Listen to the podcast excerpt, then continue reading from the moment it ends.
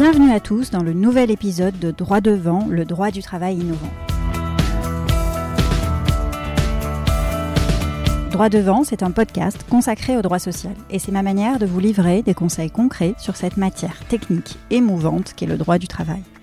Ces épisodes vous aident à faire face aux enjeux de votre carrière professionnelle et à adopter les bons réflexes.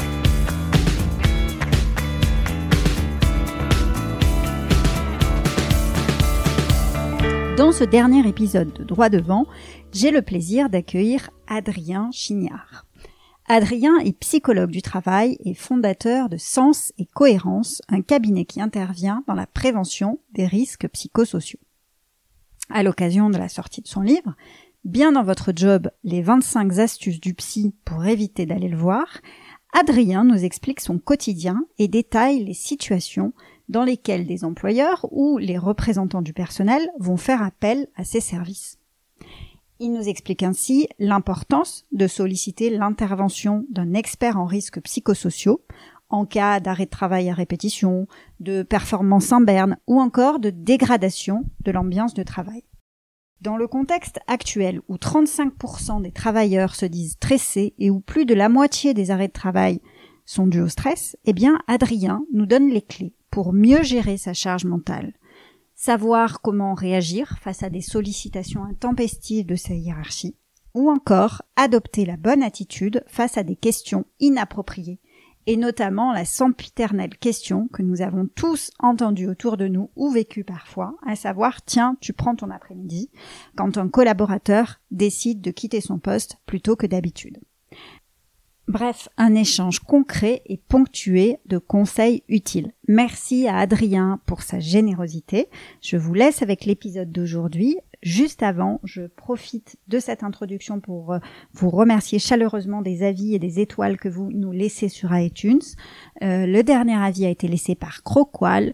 Je suis avec grand intérêt ce podcast en tant que praticien du droit du travail. Je suis conseiller prud'homme en section encadrement. Je trouve vos synthèses thématiques très bien construites, très éclairantes et vos émissions avec des invités. Je découvre des personnalités inspirantes. J'en tire des conseils pertinents. C'est un podcast indispensable si vous êtes intéressé par le droit social. Un très chaleureux merci à l'avocate qui nous fait partager sa passion qui est aussi un peu la nôtre. Donc mille merci à Croqual.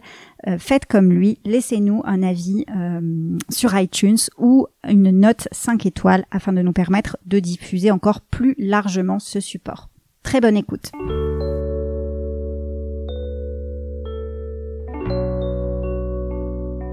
Alors bienvenue Adrien dans Droit Devant. Merci Marie-Laure.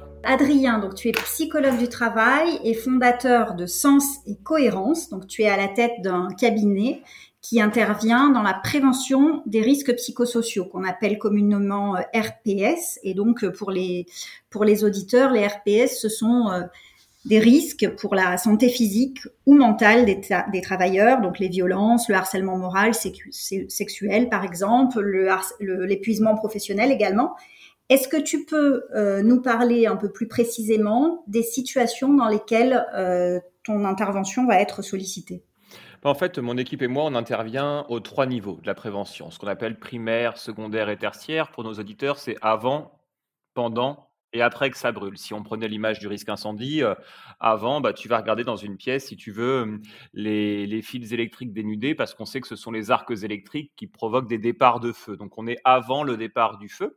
Sur les risques psychosociaux, je vais aller dans des collectifs, dans des usines, dans des entreprises qui souhaitent mettre en lumière les facteurs de risque organisationnel qui peuvent précipiter des situations de stress au travail ou de troubles psychosociaux, comme tu les as dit avant. Trop de charges de travail, une charge mentale forte, pas assez de soutien managérial, des rôles opaques, un sentiment d'injustice, enfin, tout, il y a une trentaine de facteurs de risque qui peuvent concourir euh, à des situations de mal-être ou de souffrance en situation de travail.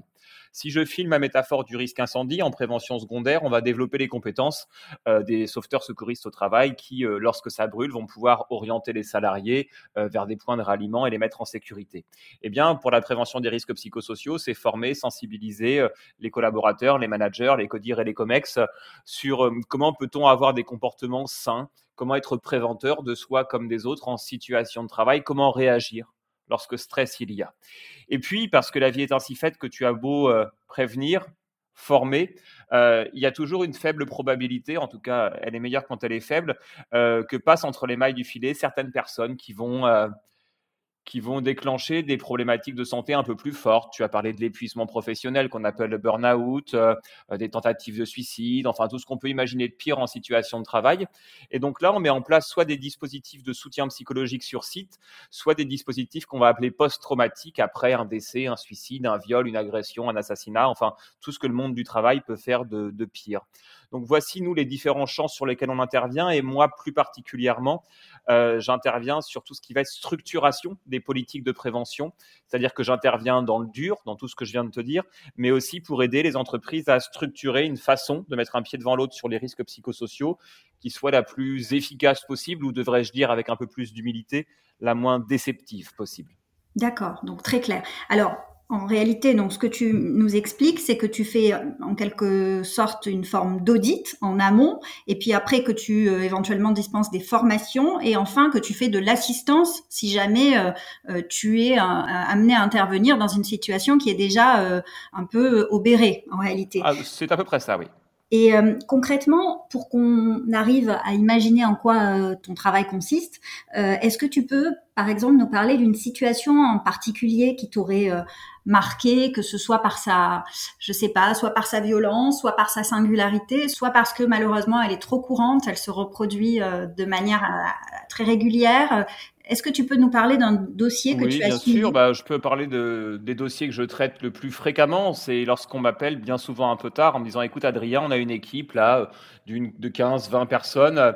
Ça fait un an, un an et demi qu'on sent que c'est pas trop la fête à l'intérieur de l'équipe. Les gens se parlent de moins en moins. La coopération est un peu un peu délité. On sent un management qui commence à reculer. Les managers de proximité n'osent plus rien dire. Et puis euh, là, ça y est, ça fait quelques semaines qu'on enchaîne arrêt de travail sur arrêt de travail. Les gens reviennent et explosent dans les couloirs.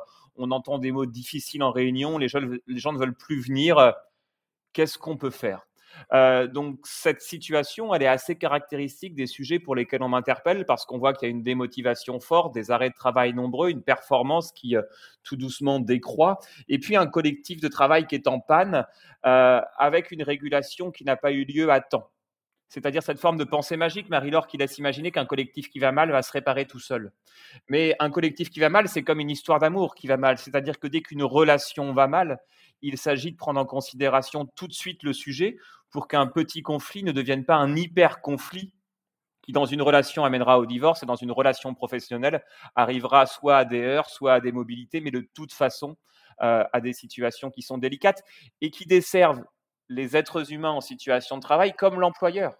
Parce que l'employeur voit la valeur décroître. Or, l'unique vocation d'une entreprise, c'est de produire de la valeur. Simplement, pour produire de la valeur, il faut des gens qui sont en santé. Non, mais alors c'est très vrai ce que tu dis, et puis c'est intéressant parce que tu, l'abordes sous l'angle de la productivité. Comme un peu, enfin j'ai lu euh, un petit peu euh, certains de tes articles ou de tes interventions, et puis on en a discuté aussi, et je vois que ce, cet axe, ce prisme de la productivité, il est très fort dans tes travaux, et, et c'est bien parce que c'est aussi un argument de, de, conviction pour faire converger en fait les intérêts des employeurs et ceux des, des salariés en réalité. Euh, cet, cet, axe productivité, il est, il est, bien entendu audible pour les entreprises. Une entreprise qui veut, qui se veut performante, c'est une entreprise évidemment où, euh, comme tu le dis, les arrêts de travail sont euh, sont, sont, pas trop nombreux ou en tout cas sont limités sur des périodes euh, courtes ou de façon très ponctuelle. Mais, mais, parce que quand on éteint la lumière du bonheur au travail, ce qu'il en reste, c'est la nécessité de produire de la valeur. C'est-à-dire que on peut avoir des discours euh, plutôt euh, enjoliveurs sur, euh, sur ce que sont les, les, situations de travail ou la façon de se réaliser au travail. Bon, c'est du marketing RH et pourquoi pas Il en faut probablement pour celles et ceux qui vendent ça. Je ne veux pas juger. Ce que je dis, c'est que la seule et unique vocation d'une entreprise est de produire de la valeur. Mais même sans ces cohérences, nous sommes que des psys, on est 17 psys. Notre seule vocation est de produire de la valeur. La question, c'est en vendant quoi et comment? Et prendre soin des risques psychosociaux, c'est pas de la gentillesse. Enfin, je veux dire, ça serait de la mièvrerie de penser ça. On s'en fiche d'être gentil. Il s'agit à la fois de respecter le 41-21 du Code du travail, mais ça, c'est plutôt ton domaine de compétence, mais aussi faire en sorte que euh, l'entreprise puisse persévérer dans sa raison d'être. Et sa raison d'être, c'est créer de la valeur. Et là encore, pas de dogmatisme dans mon propos, hein, Marie-Laure. Euh, va bosser avec 42 fièvres, tu verras si tu peux être productif en, étant en mauvaise santé. Bah, bien sûr que non. Donc il ne s'agit pas de préserver la santé pour être sympathique ou gentil.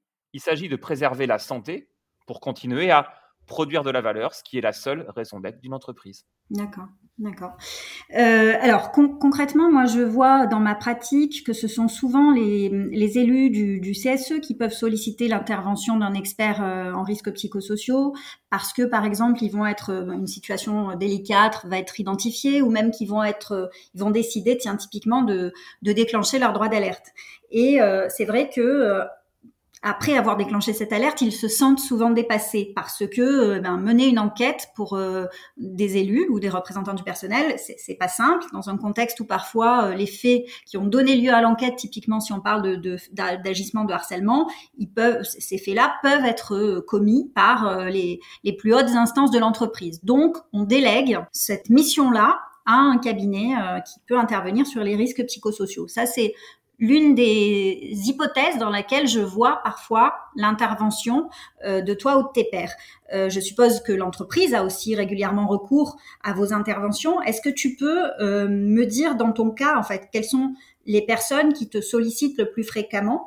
Et puis euh, eh bien quel type de, de, mission elle te confie quand on est comme ça un petit peu dans l'urgence en fait? Je suppose que là on n'est plus sur de l'audit ou de la prévention. Alors moi j'ai trois types de sources des demandes. Euh, la première source en termes de fréquence c'est l'employeur.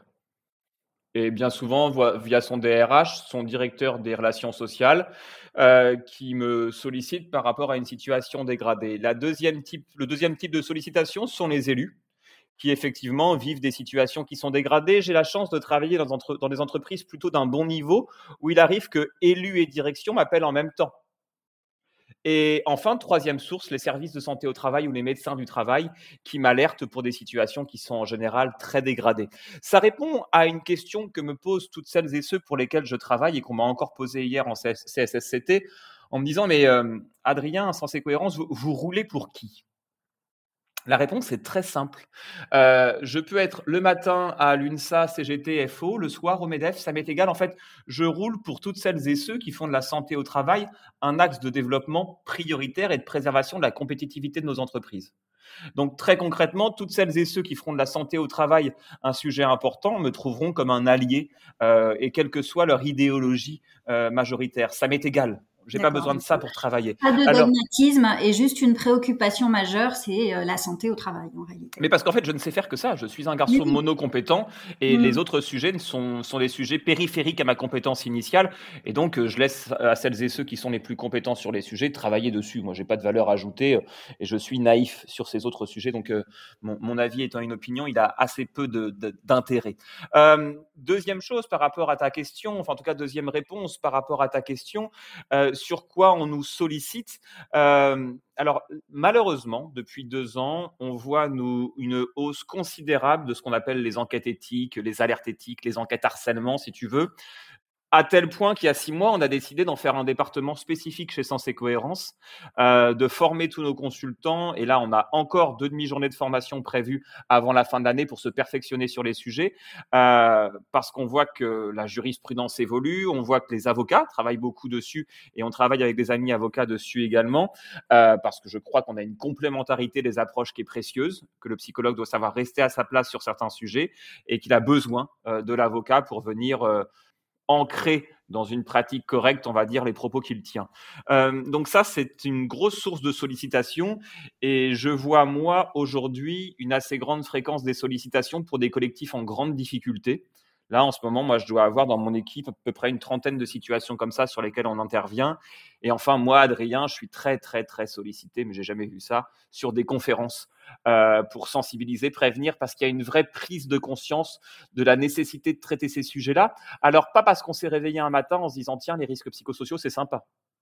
Tout simplement parce que post-pandémie, si tant est qu'on soit post-pandémie, Marie-Laure, celles et ceux qui souhaitent retrouver des modes d'organisation assez... Euh, on va dire, euh, antédiluvien, assez euh, archaïque, je vais dire ça comme ça, euh, voit qu'en fait, il n'attire plus personne.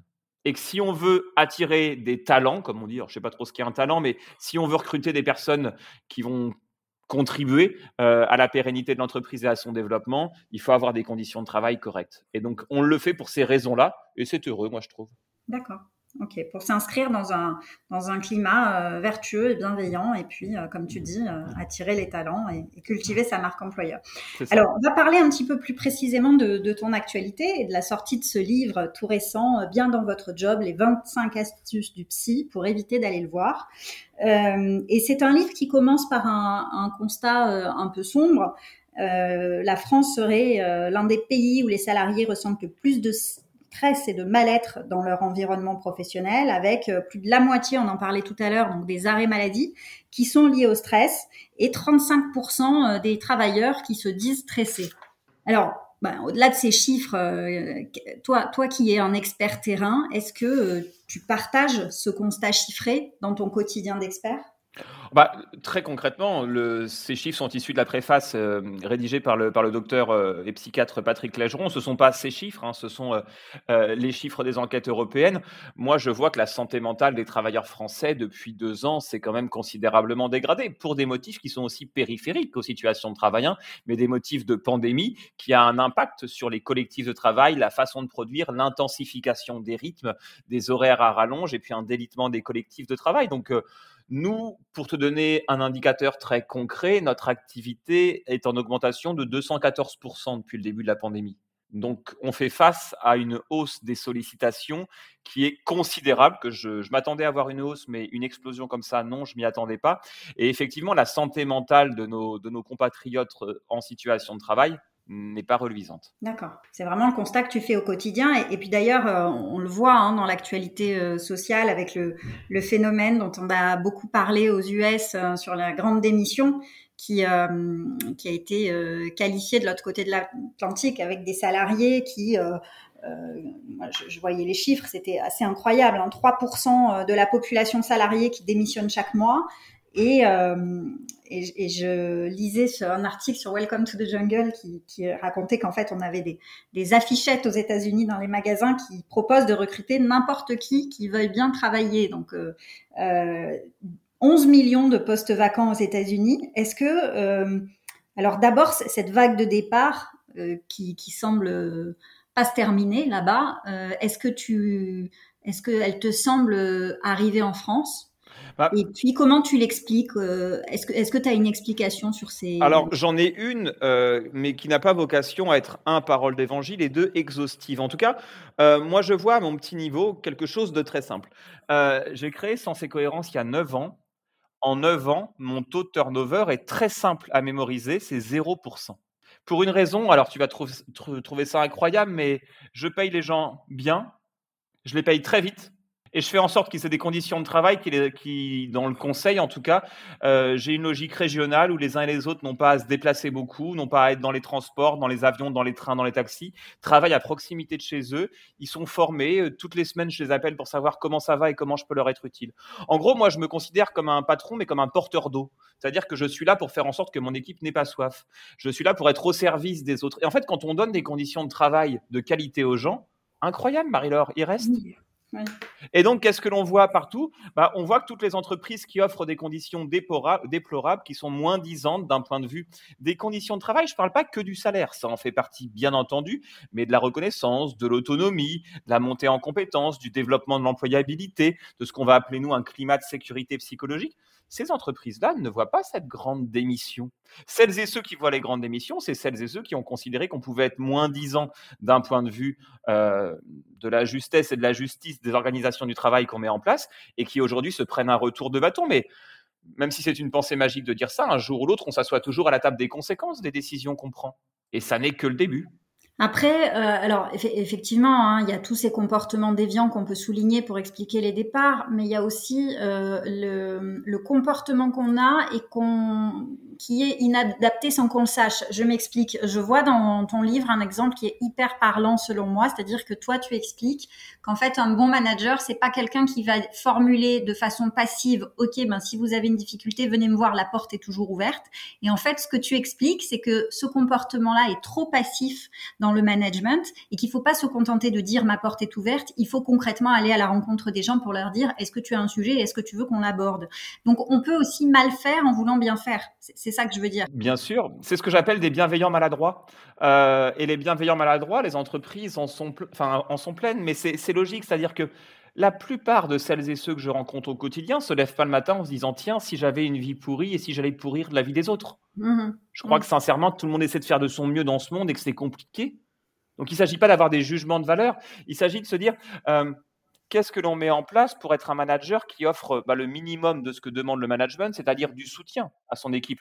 Le manager est là pour soutenir son équipe euh, et la soutenir, c'est lui permettre de progresser, d'avancer, de se cheminer, de se montrer plus audacieuse, euh, puis à la conquête de nouveaux marchés, euh, si, si, on se parle de ça. Moi, je vois beaucoup de managers, et c'est ma conférence que je vais donner demain, qui sont effectivement ces bienveillants maladroits, qui sont ce que j'appelle les antipathiques bienveillants.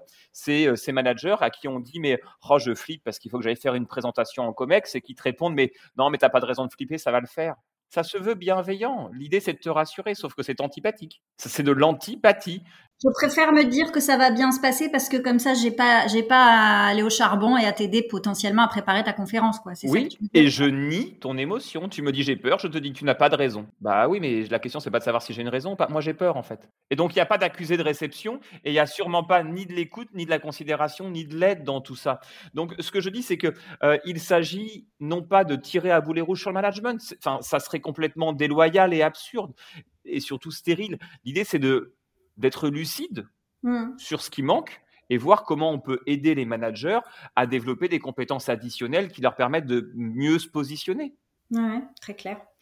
Et euh, euh, j'ai vu aussi dans une de tes publications euh, que tu parlais, donc dans, dans, les causes que tu identifies du mal-être ou de l'épuisement professionnel, il y en a une que tu définis particulièrement en disant, voilà, la surcharge de travail, c'est la plus spontanément invoquée comme, comme cause de mal-être. Et tu parles d'un phénomène dont, dont, on est tous victimes, que à titre personnel, je vis au quotidien, mais qu'on vit tous en réalité, qui est, euh, j'aime le nom que tu lui donnes, je le trouve complètement approprié, c'est le, les sollicitations pirates. Oui. Et, euh, et donc, dans l'illustration que tu donnes, c'est hyper révélateur. Tu dis un manager en France, en réalité, est dérangé euh, en moyenne toutes les 6 minutes et il lui faut 60 secondes pour se reconcentrer. Donc, comme tu as toujours ce prisme de la productivité, bah, tu, tu parles de déperdition d'efficacité en réalité. Et c'est très vrai. Alors, comment concrètement on lutte contre les sollicitations pirates. Est-ce que tu peux nous donner des pistes pour lutter contre ça justement? Bien sûr, euh, c'est la question de la charge mentale, la question que tu poses, parce que ces sollicitations pirates, c'est ce qui morcelle ton activité, hein, ça tire dans tous les sens dans ton agenda et tu as du mal à avoir des temps de vigilance durables et accrus, ce qui te permet pour des métiers, mais ça vaut pour tous les métiers. Aucun métier ne nécessite aucune attention. Donc, on devrait toujours prendre soin de notre mémoire à court terme et de notre attention, parce que ce sont les deux déterminants de l'efficacité d'un point de vue cognitif. Et donc, ce que l'on voit, c'est qu'effectivement, on a ce qu'on appelle ces sollicitations pirates, ça tire dans tous les sens. Euh, il y a plusieurs façons de fonctionner. Premièrement, je vais prendre mon exemple, puisque moi, là-dessus, c'est un des rares sujets sur lesquels je suis un peu exemplaire dans mon métier. Moi, je ne commence jamais ma journée par ouvrir ma boîte mail. Je commence ma, ma journée par travailler une heure et demie en mode avion, où je traite mon plus gros sujet de la journée. Comme ça, alors moi je commence mes journées très tôt puisque mes enfants se lèvent très tôt, mais comme ça, à 9h30, globalement, 9h, 9h30, la grosse partie de ma journée qui était importante est faite. Elle est derrière moi. Là, j'enlève le mode avion et j'ouvre ma boîte mail. Ce qui me permet de ne pas me laisser pirater par toutes les sollicitations intempestives des uns et des autres, mais de me focaliser sur le sujet le plus important. Ça, c'est le premier des points. Deuxième point, je passe ma vie en mode avion ou en mode ne pas déranger. Mon téléphone est à 70% du temps en mode ne pas déranger. Je note ce mode que lorsque j'accepte d'être dérangé. Mais c'est moi qui choisis. Et ça peut paraître dingue, Marie-Laure, mais si je te posais la question, mais est-ce que toi, euh, j'imagine que tu vis comme moi euh, en région parisienne peut-être, est-ce que toi, en région parisienne, tu laisses la porte de ton appartement ouverte toute la journée? Ah non, tu ne l'ouvres que lorsque tu as des invités à faire rentrer, j'imagine. En tout cas, j'espère. Bah, c'est pareil pour un téléphone. Et puis la dernière des choses, c'est que, alors il y a plein d'exemples et plein de, plein de méthodes que je, pourrais, développer, mais quelque chose qui est important, c'est de se dire, on a besoin de sanctuaires de concentration, des temps dans la semaine, mais qu'on a élaboré en équipe. Là, je viens de faire ça euh, dans l'agroalimentaire la semaine dernière, où on a pris une équipe d'une quinzaine de personnes et on s'est dit maintenant, tous les mardis matins et tous les jeudis matins, pendant trois heures, pas de réunion pas de mail, pas de téléphone. C'est trois heures où toute l'équipe, chacun des membres de l'équipe a trois heures de concentration durable pour dérouler ces gros sujets. Et cette norme, on la crée collectivement pour que ça nous solidarise autour d'un projet commun, pour que les écarts à la norme deviennent plus rares que véritablement fréquents, ce qui va nous permettre tout doucement d'ancrer ces nouvelles pratiques et d'avoir des plages de concentration durables propices, là encore, à la productivité. Bon, alors écoute, euh, je, vais essayer de me les appliquer, hein, tous ces conseils. Euh, je ne sais pas si je vais y arriver. Tu sais, c'est c'est une pathologie en réalité, hein, de, cette addiction qu'on a tous développée aux, aux réseaux sociaux, euh, à l'utilisation abusive de son téléphone, de sa boîte mail. Ça s'appelle la neurophobie, donc ça a même été nommé en fait. Et, euh, c'est vrai que c'est pas simple. Hein. Moi, je me suis déjà fait le, tu vois, je me suis déjà essayé de m'astreindre à cette gymnastique, de me dire ok, j'arrête de me faire polluer par des sollicitations que je ne désire pas. Mais, euh, mais en réalité, c'est vraiment un exercice difficile. Et, euh, et ben écoute, euh, ok. Donc, il y a quelque chose qui est important par rapport à ce que tu dis, ce, ce, ce qu'on appelle fear of missing out, hein, FOMO, le, la peur de passer à côté de quelque chose. Moi, je sais que j'ai deux règles que je donne parfois à certains membres de CODIR ou de COMEX, où tu prendrais leur tension artérielle, tu tomberais dans les pommes, où tu te dis, mais en fait, vous ne décidez plus. Vous êtes en situation de décision, mais vous ne décidez plus des sollicitations. Donc, euh, allez revendre euh, cette montre connectée tout de suite. Déjà, ça, c'est la pire des choses qui puissent exister. Allez revendre cette montre connectée tout de suite. Et deuxièmement, euh, moi, je suis possesseur d'un téléphone à la pomme, mais je pense que c'est le cas pour, enfin, je sais que c'est le cas pour tous les OS, les opérateurs système, désactiver 100% des notifications. Bon sang, c'est incroyable que ça soit la machine qui vienne capter ton attention. Moi, je vis en mode avion et 100% des notifications de mon téléphone sont coupées. C'est vrai, c'est vrai. Alors, euh, bon, en tout cas, ton livre clairement euh, donne des, des, aides très concrètes sur toutes les situations de mal-être euh, qu'on peut vivre au quotidien. Alors bon, moi j'en ai retenu quelques-unes, mais tu vois, par exemple, quand tu es sollicité par un patron un peu intrusif qui le week-end fait t'envoie des mails, bon voilà, il y a, tout un tas. Alors c'est très bien fait parce que c'est vraiment décortiqué, c'est-à-dire que tu analyses des causes, tu décortiques le sujet, puis ensuite tu proposes des, euh, des solutions avec des tableaux très clairs. Donc voilà, moi j'ai retenu celle que euh, que j'ai beaucoup vue. Euh, et, alors je vais te demander si ça te convient de, nous expliquer comment on réagit dans ce cas-là. C'était celle relative au fait que ton manager te demande si tu as pris ton après-midi quand tu pars à 18 h Elle est très emblématique celle-là. Euh, du, du, passif agressif. Euh, Est-ce que tu peux nous dire comment on réagit dans une situation pareille? Bah, Déjà, la première des choses à avoir à l'esprit, c'est que ça n'est pas une blague. Hein, souvent, c'est dit sur le ton de l'humour, mais rappelons que la vocation de l'humour, c'est de faire rire, et ça, ça n'a jamais fait rire personne. Mmh. Donc désolé pour celles et ceux qui se pensaient hilarants euh, en faisant usage de leur pouvoir de cette manière-là. Ça n'est pas hilarant. Je crois que c'est Churchill qui disait que euh, celles et ceux qui pensent que le pouvoir est marrant confondent le pouvoir et l'abus de pouvoir.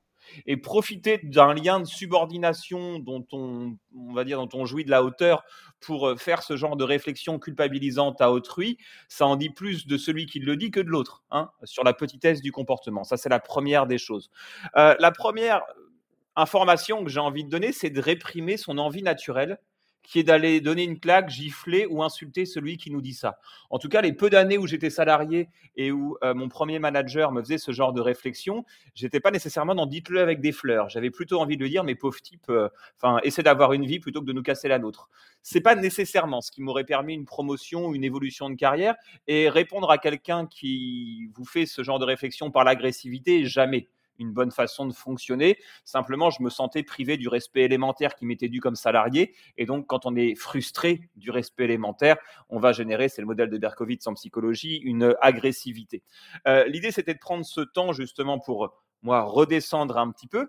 Et puis à la fin, euh, j'avais trouvé une astuce. Alors, euh, je ne vais pas dire tout ce que dit le bouquin, mais une astuce qui, qui était de dire à mon boss, bah Écoute, j'ai fini mon travail pour la journée, il est bien fait, euh, et donc moi j'ai besoin d'aller profiter de la vie pour être en forme demain. Euh, ça m'inquiète que tu restes tous les soirs aussi tard, toi de ton côté. Euh, viens boire un coup avec moi, ça nous permettra de passer un bon moment. Et je me rends compte que à partir du moment où j'ai arrêté euh, les réflexions, moi aussi en mode passif-agressif, ou même parfois juste en mode passif, en baissant les yeux, en partant euh, la queue entre les jambes, ou en restant bosser un peu plus parce que je me sentais coupable, le jour où j'ai inclus mon boss dedans, où on allé en parler, eh ben, j'ai vu tout doucement que son comportement évoluait. Mais ce qui est important, Marie-Laure, à avoir à l'esprit, c'est que pour qu'un comportement évolue, il faut que la représentation en amont de ce comportement change. Et c'est ça qui était problématique, moi, chez mon premier boss, mais comme chez toutes celles et ceux qui disent ça, c'est qu'ils ont une représentation de ce qu'est le travail qui est très centrée sur euh, le, présentéisme, bah sur la quantité d'heures passées au travail. Or, d'un point de vue cognitif, c'est une hérésie. Se concentrer plus de 45 minutes, c'est quasiment impossible. Mmh, mmh.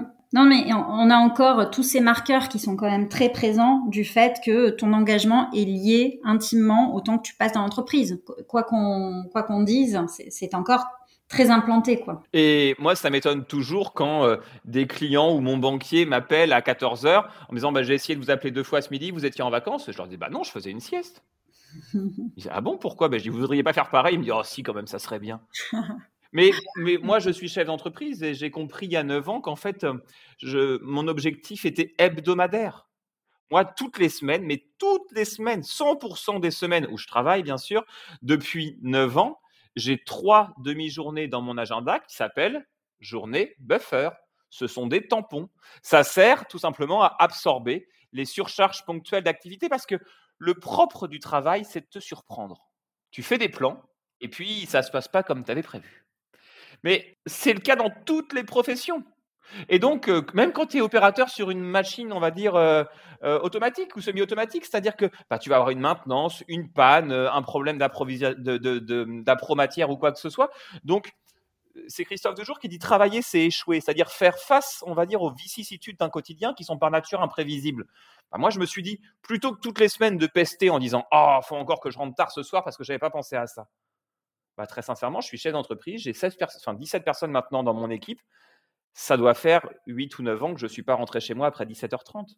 On a oublié d'inclure les plages et les temps de gestion des aléas dans les agendas. Donc anticiper euh, sa charge de travail et puis euh, moins se laisser prendre par l'imprévu en réalité. En fait, c'est prévoir dans son agenda mmh. des temps de gestion des aléas parce que les aléas sont consubstantiels à l'activité. Mmh. Ok, très clair. Alors Adrien, est-ce que tu peux nous dire, on en a un peu parlé là en filigrane avec le sujet de la grande démission dont on a parlé tout à l'heure, et puis euh, la surcharge qui, a été liée intimement à la pandémie, on a parlé de ces choses-là, mais euh, quelle est ta vision euh, Ce sera la, dernière question de ce podcast, et puis tu vas nous dire un petit peu comment tu vois en réalité le monde du travail de demain. Euh, c'est une assez grande question. Je pense que les années qu'on va vivre vont être déterminantes par rapport à la façon dont les choses vont se passer. Alors, je suis un très mauvais prospectiviste parce que c'est pas mon métier, j'ai pas la compétence pour le faire. Moi, ce que je vois, c'est qu'aujourd'hui, le, marché du travail se transforme beaucoup en mode tâcheron, c'est-à-dire de plus en plus de personnes qui sont liées à des activités à la tâche, euh, à, une baisse, on va dire, des synergies collectives qui font pourtant à la fois euh, l'innovation, l'audace et la santé mentale en situation de travail. Je ne suis pas très optimiste par rapport à l'évolution de la santé mentale au travail de nos collaborateurs parce que les modes d'organisation du travail que l'on voit aujourd'hui euh, me paraissent aujourd'hui beaucoup plus individualisants. alors, pour quelqu'un comme moi, c'est très bien pour mon entreprise parce que nous, on a beaucoup de travail à faire malheureusement, je crois que si on veut prendre soin collectivement les uns des autres et donc faire, enfin, faire lien, être citoyen tous ensemble. On ne peut pas passer 8 heures par jour à déliter les collectifs et ensuite vouloir faire société de façon pacifiée. Donc ça, ça me questionne un petit peu d'un point de vue, certes, euh, de l'entreprise, mais aussi d'un point de vue citoyen. Ok, eh ben écoute, euh, bon, ça sera la, la, dernière question sur laquelle je t'ai sollicité. En tout cas, merci beaucoup de ton éclairage sur tous ces sujets et euh, merci de ta participation à ce podcast. Merci beaucoup Marie-Laure.